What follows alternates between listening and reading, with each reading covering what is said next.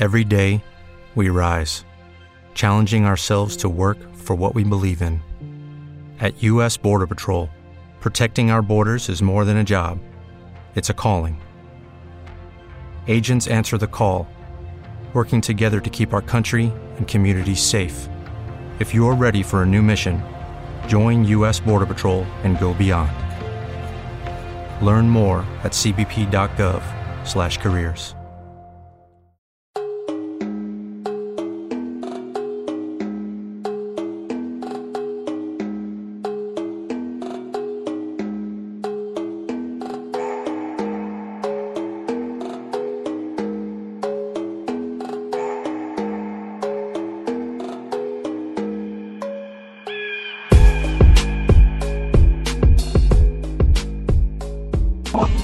muchachos? Lo prometido es deuda, disculpen la demora, ya estamos aquí con uno de los raperos que ha trascendido aquí en Guatemala. ¿Qué onda Flat Flavor? ¿Cómo estás? Todo bien, bro, ¿cómo vamos? Bien, eh, contame un poco eh, cómo has estado en esta cuarentena, bro, cómo la has pasado. Eh, aburrido, brother. Produciendo como siempre, pero aburrido, pues, porque uno está acostumbrado, por lo menos así como hoy viernes, a salir a dar una vuelta o qué sé yo, ¿verdad, brother? Pero, pues, me he aprovechado también para producir un poco, ¿verdad? Ah, estás produciendo y qué nos puedes contar de eso que estás produciendo, bro, que se viene Flat Flavor. Eh, se viene el nuevo disco de poesía, brother. Entonces le estamos metiendo ahí duro con mi hermano para que, pues, no salga tan a finales de este año, sino, pues, ahí por mediados, para que la gente tenga algo nuevo de la loquera para disfrutar, ¿verdad, brother? Sí, qué genial, bro. Felicidades, estaremos esperando aquí. Y bueno, eh, vamos a empezar esta entrevista con un poco de, de cómo aprendió Flat Flavor a hacer beats y a, y a rapear. Fíjate, brother, que es bien curioso porque eh, yo aprendí antes de hacer beats que a rapear realmente, vos, porque yo empecé a rapear como en- ya en el 2008, vos, cabal un mes antes de que yo participara en la Red Bull, en la primera Red Bull centroamericana que se hizo. Ah, Pues aquí en Guatemala, ¿verdad? Yo empecé un mes antes de, de esa Red Bull a rapear.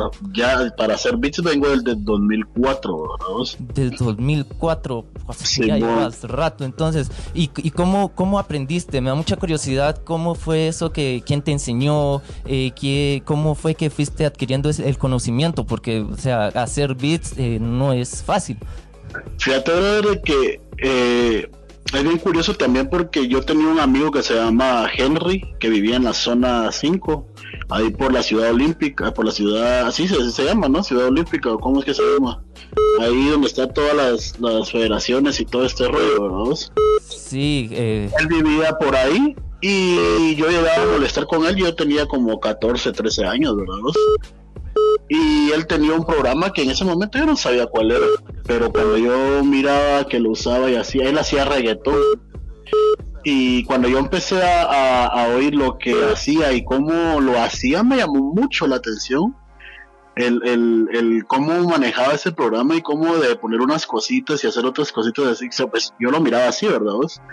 Eh, salían esos ritmos, ¿verdad? vos? Entonces yo decía como, mano, yo quiero aprender, ¿verdad? Y me dijo, si querés, yo te paso el programa. Me dijo, el problema es de que yo no lo tengo pro, o sea, era un demo. Entonces, lo- la cuestión ahí era de que si vos hacías un ritmo, tenías que terminarlo ahí mismo y exportarlo de una vez, porque a la hora de cerrarlo no te guardaba el proyecto, ¿verdad? sí, sí, cono- con- conozco el, el- el sentimiento que, que es de, de sentarte y quedarte frente a la computadora hasta que dices, bueno, sí, ya. Claro, Porque claro, sí, de ahí perdías tu trabajo totalmente. Claro, claro. Y así fue. Y este brother solo me dijo, mira, aquí está esto, sirve para esto, aquí está donde puedes vos eh, buscar el tempo que quieres para el beat, aquí es esto, aquí, o sea, solo me dio ciertas indicaciones y ahí está el programa, brother, anda a explorarlo, ¿verdad? vos? Y así fue como en, desde el 2004 yo solo, mano. Ahí sí que empíricamente yo aprendí a usar el programa y a, a samplear y todo. yo, yo no tenía internet en ese tiempo, pues, ¿verdad? Entonces fue como a, a fumármela como a como viniera, ¿verdad? Sí, yo siento que a veces uno así es como aprende a hacer las cosas metiéndote al programa y, revisándolo.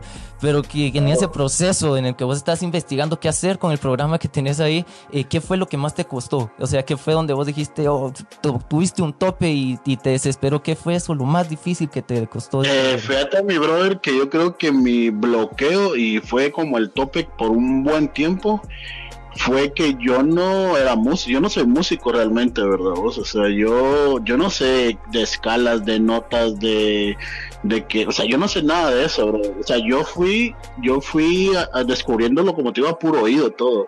Entonces yo tuve un bloqueo bien grueso en ese sentido, ¿verdad? Vos? Porque yo no sabía ni cómo, o sea, yo no sé, yo no sabía teoría musical ni nada, pues, ¿verdad? Vos? Y, eh, eh, o sea, pasé como del, o sea, yo hacía ritmos e incluso tengo algunos todavía guardados de esos tiempos, ¿verdad? Y, y, era como un bloqueo bien feo porque yo decía, pero es que yo quiero que suene así, no lo logro, ¿verdad?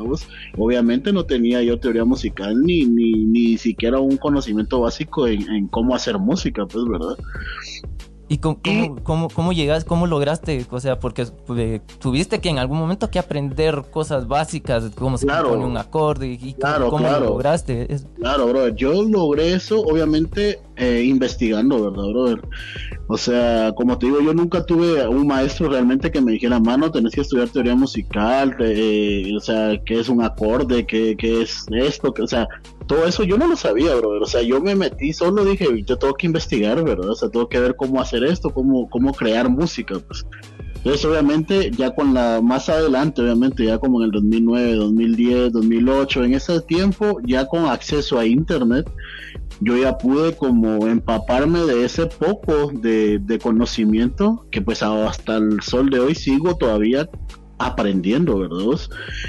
porque uno nunca termina de aprender en la vida, ¿verdad, brother? Entonces, eh, yo, o sea, pasé como cuatro años, mano, así bloqueado de que sí salían ritmos, obviamente, pero bien básicos y, y, a pesar de que fueron algunos, por ejemplo, como el tema lo guatemalgueto, fue de ese bloqueo que salió, brother, o sea, que yo no, no sabía nada, pues yo solo tocaba algo ahí, los bajos como salieran y bueno, ahí se fue, ¿verdad? Y rapeábamos y a la mera le gustaba y bueno, pero yo realmente como beatmaker me sentía frustrado de no crear lo que realmente quería plasmar, ¿verdad? Sí, por supuesto. Bueno, entonces ya, ya hablamos un poco de, de, de lo que fue aprender a hacer beats. ¿Cómo empezaste a rapear? ¿Qué, ¿Quién ¿Qué fue lo que te impulsó vos ya así a decirte ya a rapear? Fíjate, brother, que eso también es bien curioso porque yo, como te decía, empecé a hacer beats en el 2004 y eso era lo que me gustaba. Yo me sentaba en la compu todo el día y hacía beats y lo que saliera, pues ahí se quedaba. Y como te decía a un inicio, tenía que sacar el proyecto porque no lo podía guardar. Entonces tenía como un montón de beats ahí regados, ¿verdad, brother? Y eh, pasó el tiempo, pasó el tiempo, pero yo nunca me puse como voy a escribir y voy a rapear, o sea, nunca fue como que esa mi intención realmente, sino mi intención siempre fue hacer beats. Y eh, en el 2008 exactamente, digamos 2007, principios del 2008, eh, con los cuates de la colonia que eran los fueron perdón los primeros integrantes de poesía callejera que fue Biller, Raptado, Reality y yo que fuimos realmente los cuatro principales, porque éramos los que sí empezamos como a ver qué onda, qué hacemos y todo eso, no, nos llamábamos ni poesía callejera todavía. Y, y, empezamos como a crear rolas y todo el rollo y fue así como mano que a huevo o sea que, que tú a hacer esto y, y, y, me la paso bien verdad vos de ahí como muchas chavas empezaron a ver que ah. en la colonia, o sea, las chavas de la colonia, ¿verdad? Sí. Eh, llegaban a la casa, ah, la muchacha canta sus rolos y están tuanis y no sé qué. Y mi hermano al ver eso, dijo, yo tengo que meterme a rapear, ¿verdad? Sí. aprovechar la situación, así bien me Claro, claro, claro. Entonces ahí fue donde se involucra Psycho el demente, ¿verdad? Y, empezamos ya como a empezar a ver qué onda, qué, qué, salía y todo. Y de repente, así de la nada, o sea, yo en todo ese trayecto no contesto, pero en todo ese trayecto conocí al 3NT, que es uno de los raperos más viejos de la cultura, ¿verdad vos? Son de los primeros raperos de Guatemala, bro, así te lo digo, ¿verdad vos? Estamos hablando de mucho tiempo. 90, de los 90, esos, esos vienen desde los 90 rapeando, bro, desde que pues estaban ahí en el mero, en la mera época del hip hop, del verdadero rap, ¿verdad vos?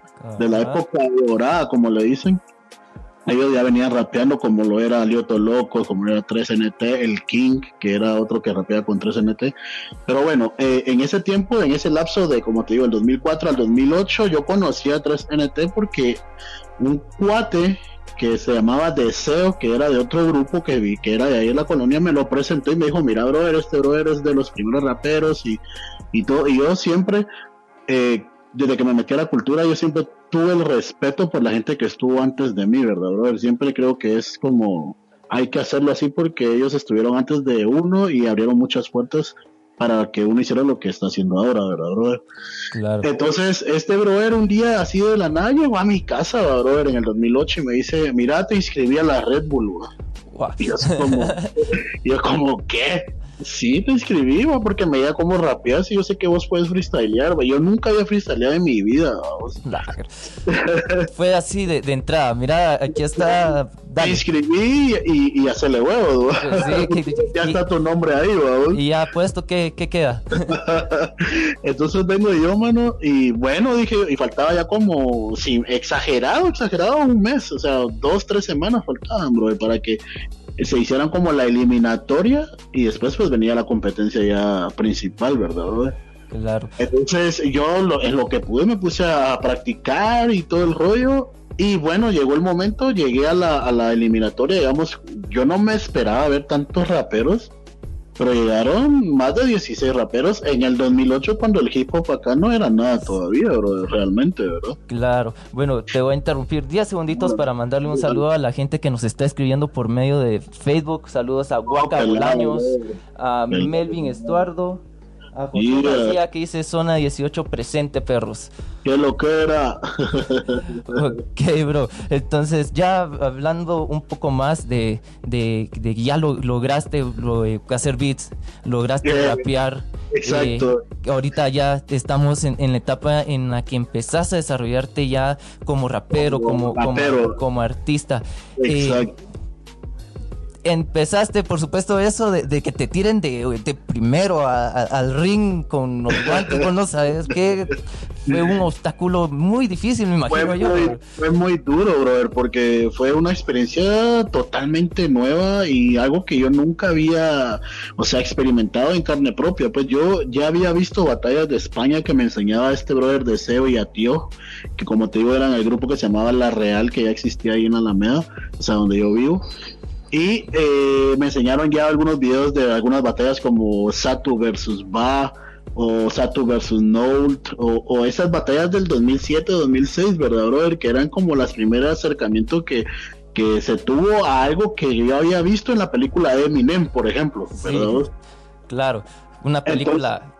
la Egg Mile, ¿verdad? Vos? Entonces fue como, ah, lo están haciendo en español, que, que, que tú han ido, yo quiero ver eso, y me empezó a interesar y cuando este 3N te llega a mi casa y me dice, te inscribí, fue como, a la gran yo ni siquiera, o sea, lo quería hacer, pero todavía no tan rápido, quería practicar, quería ver cómo se hacía y todo, y fue así de rompió mano, llegué a, la, eliminatoria, como te digo, llegaron más de 16 raperos, que en ese tiempo, como te vuelvo a repetir, no había rap en Guatemala como tal todavía, más que la bacteria, 3NT, eh, Big Mac, y otra que andaba, exacto, eran contadísimos, ni poesía existía todavía, pues, entonces, eh, mano me meto, en la eliminatoria yo fui el primer lugar, así te lo digo, o sea, yo me acuerdo que las rimas eran súper básicas, brother, o sea, yo como pude freestyleé y salió y gané, ¿verdad? La eliminatoria.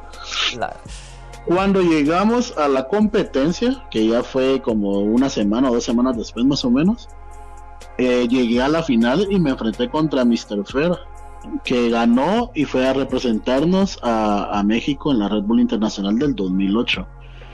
Hay un video, yo no sé quién me lo... Ah, Kevo creo que me pasó ese video. Kevo Mendoza de BL1. Me acaba de pasar hace como dos días el video, brother, donde me estoy enfrentando contra este Atio que te menciono, que era de la ah. Real. Ajá, en la Red Bull, loco. Y yo, mano, me empiezo a reír porque yo escucho esas rimas y, mano, o sea, por favor, o sea, ahora me da vergüenza, pues, pero en ese tiempo yo sentía que lo estaba haciendo increíble. Me imagino. Y me reí tanto, y a raíz de eso, brother, de que llegamos a, bueno, llegué al segundo lugar eh, de esa Red Bull de 2008, eh, y que la Mara empezó como, ¿y este chavo de dónde salió? ¿Y qué onda? Surge poesía callejera, ¿verdad, En el 2008 exactamente, después de la Red Bull, ¿verdad? Porque decidimos como, bueno, mucha, eh, yo creo que ya nos dimos a conocer cómo se tiene que dar, O sea, un segundo lugar en una competencia internacional es como, das de qué hablar, bro, cuando nadie te había visto, pues. ¿me sí, pues es así como, ¿y de, dónde salió? Exactamente, ajá, y, lo, y como todos íbamos pelones, bro, todos así a la rapa al acero, todos éramos como 15, man, y todos así pelones y todo. De la mar así como los pelones, bro, de los pelones y los pelones, y así fue, bro. Ahí fue donde ahí fue donde realmente lo tomamos ya como dejémoslo de hacer por hobby porque las chicas llegan a pedirnos roles y hagamos rap de verdad, ¿verdad, bro? Ya después de, de, de, todo esto, lo que te, conté que pasó a partir del 2004 al 2008, ¿verdad, bro? Ok, bueno, bro, que, o sea, qué genial eh, todo esto, me imagino que ha dejado eh, marca en tu vida y también quisiera saber ahora eh, que, en el traspaso de todo ese tiempo escuchaste gente, escuchaste eh, músicos que te influenciaron para llegar a ser ahorita tener el beat y, el ritmo y todo lo que vos ahorita tenés. ¿Quiénes fueron esas, esos músicos que influenciaron a Flat en ese transcurso en el que estuviste dando todas esas vueltas? Fíjate, brother, que mi, mi maestro, digámoslo así, fue el profe. El profe es un brother que venía deportado de Los Ángeles y, y cayó cabal en la casa de frente de mi casa en el 2002.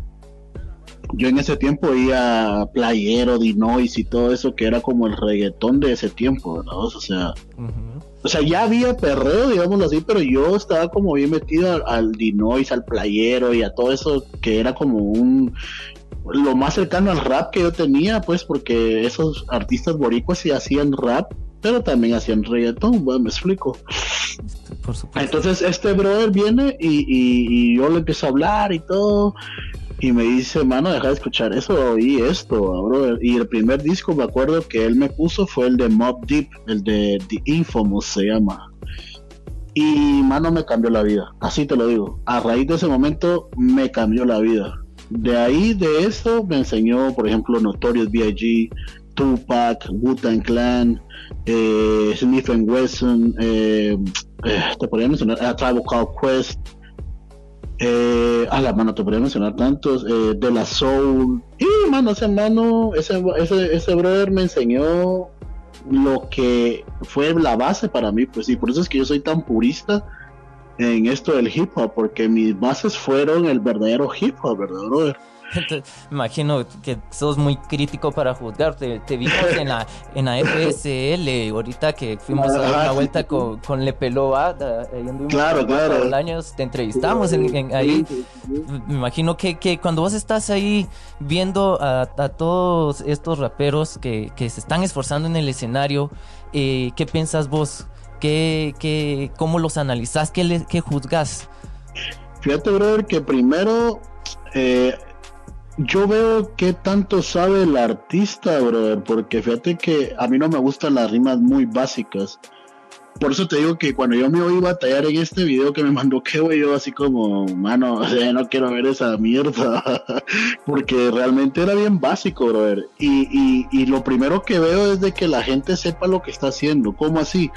O sea, que esté bien puesto en el escenario, que tenga seguridad de él mismo, ¿verdad, brother? Del que esté freestyleando, que se vea que que sabe lo que está haciendo, pues que no se vea que, que no se vea que está ahí como eh, divagando, bueno, que se, se, vea que lo que está haciendo lo sabe hacer, eh, que lo que esté diciendo también tenga una coherencia y que remate con ese punch que todos están esperando, pero no básicamente, me explico, a mí me gusta que estructuren, que hagan métricas, que jueguen con las palabras, que sepan un poco de todo, que tengan cultura general, brother, ¿verdad? Porque hay veces que ponen, hay veces que ponen temáticas y, y, y, a veces ni uno de los dos sabe qué decir y solo están mencionando la temática pero no hablan a nada acerca de eso, ¿verdad? Entonces yo es así como, mano, o sea, tienes que tener cultura general, pues, ¿verdad?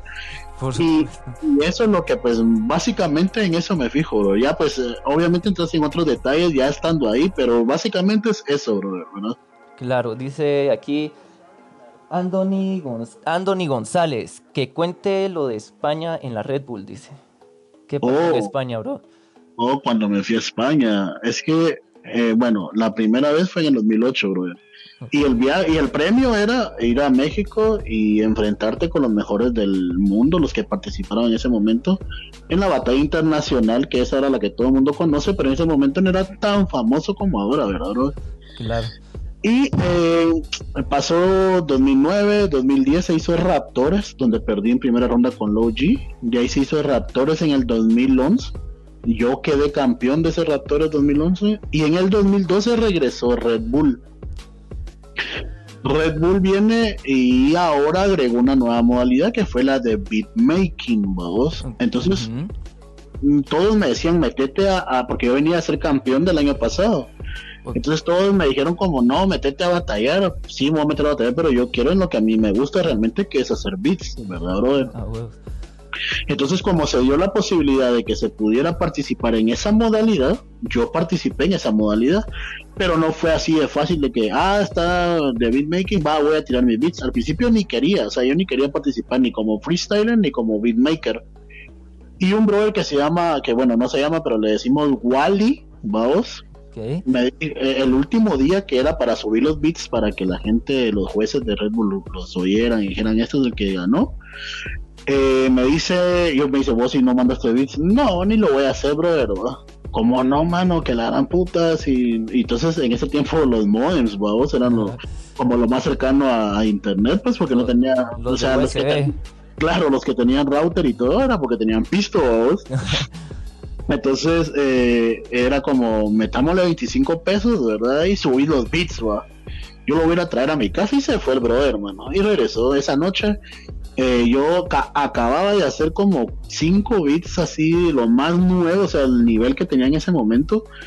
Y dije, bueno, voy a mandar 3, mano. Yo 3 beats mandé. Elegí los mejores 3, los mandé y dije, bueno, a ver qué pasa, ¿verdad? Llegó el momento de la, de la Red Bull, que fue en 4 grados norte, en la Casa del Águila, creo que se llama. Eh, y antes de entrar al evento, eh, yo estaba nervioso porque yo sabía que había mandado los beats y que estaba participando contra, según sabía yo en ese momento, algunos de Centroamérica, porque no solo eran guatemaltecos. Y de aquí de Guatemala estaba creo que Cesari y no sé qué otros más pero éramos pocos, realmente éramos como 10 entre todos, ¿verdad, brother?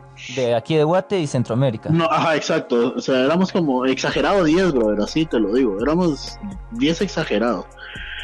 Bueno, la cuestión es de que yo sabía que había competencia, pues porque había bastante gente que yo conocía que eran buenos, según hasta donde me habían informado de los que estaban participando. Hasta el momento, yo realmente no sé contra quiénes me enfrenté, ¿verdad, brother? Pero las lenguas, pues me dijeron que eran contra estos medios que te mencioné, ¿verdad, brother? Eh, yo voy a comer a Taco Bell antes de entrar a, al evento. Y ahí estaba este brother, ¿cómo se llama este de la miseria? El, no el Fer, sino el vocalista. Eh, Cristiani. Cristiani, Cristiani, exactamente. Él estaba ahí. Y cuando me mira pasar, me dice, hey, brother, me dice yo, ¿qué onda? Porque obviamente ya nos conocíamos, ¿no? Y ¿qué onda, qué onda? Y me dice lo siguiente, así de la nada, felicitaciones. Y yo, puta, ¿por qué, va? y yo, sí, onda. Ajá, yo, ¿por qué, va? Te vas a España, me dijo. Y yo, no, hombre, qué paja. Le dije, ¿cómo vas a creer? En serio, bro, yo estuve ahí cuando los jueces estuvieron votando y vos te vas a España, me dijo. No, qué, paja. Así quedó, ¿verdad, bro? Entonces yo me voy a la mesa con todo el grupón que íbamos y le digo, mucha, parece que gané esa mierda. No, que tomar, toda la mara, vos sabés, ¿no? Sí, dale. yo dije, este", y mi hermano, como siempre es más centrado, se paró y dice, no, mucha, tranquilos, dice el, el psycho, no, mucha, tranquilos. Esperemos a que digan de verdad porque puede ser paja. Entonces no dejemos nada y hasta que pase vivo. Que pase lo que tenga que pasar.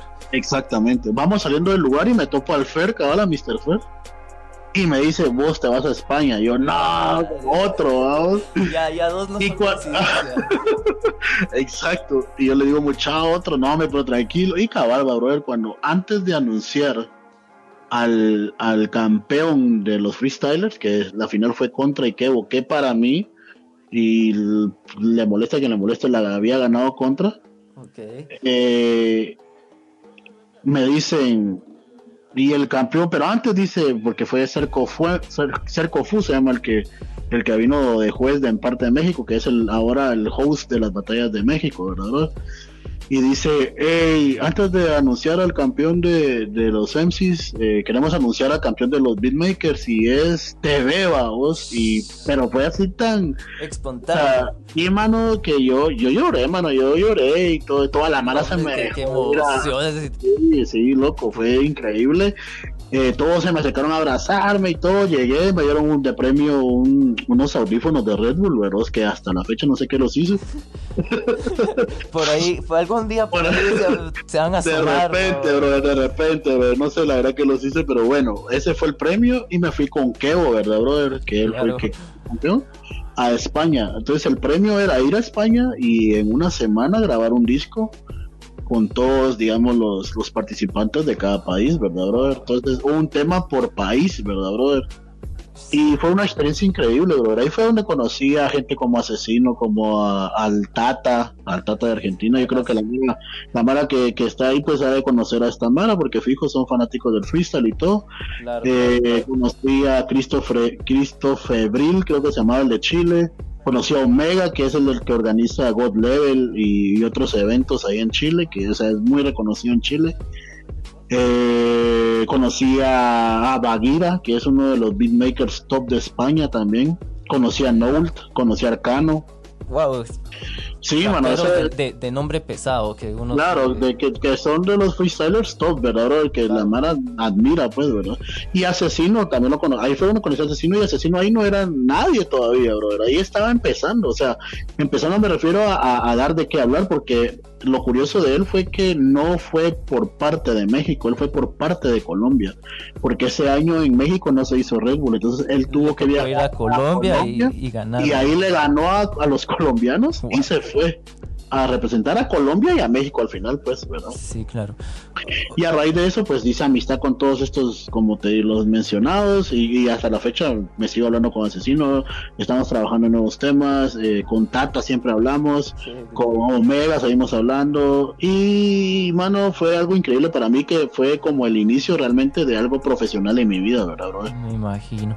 Ok, y ya para, ya para concluir esta entrevista, me gustaría que eh, le dijeras, le contaras a, todos los que están empezando en, el hip hop a hacer sus beats, consejos que los ayuden a, enfrentar todos estos problemas que vos enfrentaste para llegar hasta este punto? Mano, yo creo que ahora todo está a la mano, bro. Yo creo que cuando yo empecé era mucho más difícil.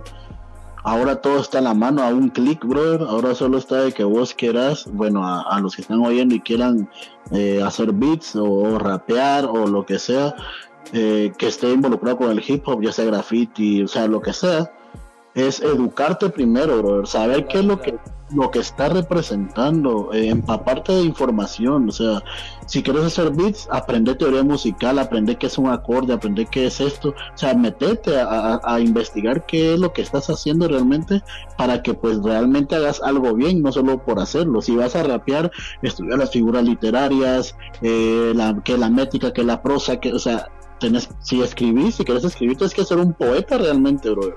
o sea, la Mara, la Mara cree que solo es de, escribir y ya estuvo, no, tenés que estudiar las figuras literarias, tenés que saber qué es prosa, qué es métrica, qué, qué es esto, qué, o sea, todo, bro. Tipos de rima, todo lo que, lo que claro, a tener que exacto, exacto. música. O sea, no es nomás, bro, y eso es lo que realmente te va a llevar a ser profesional en lo que estás haciendo.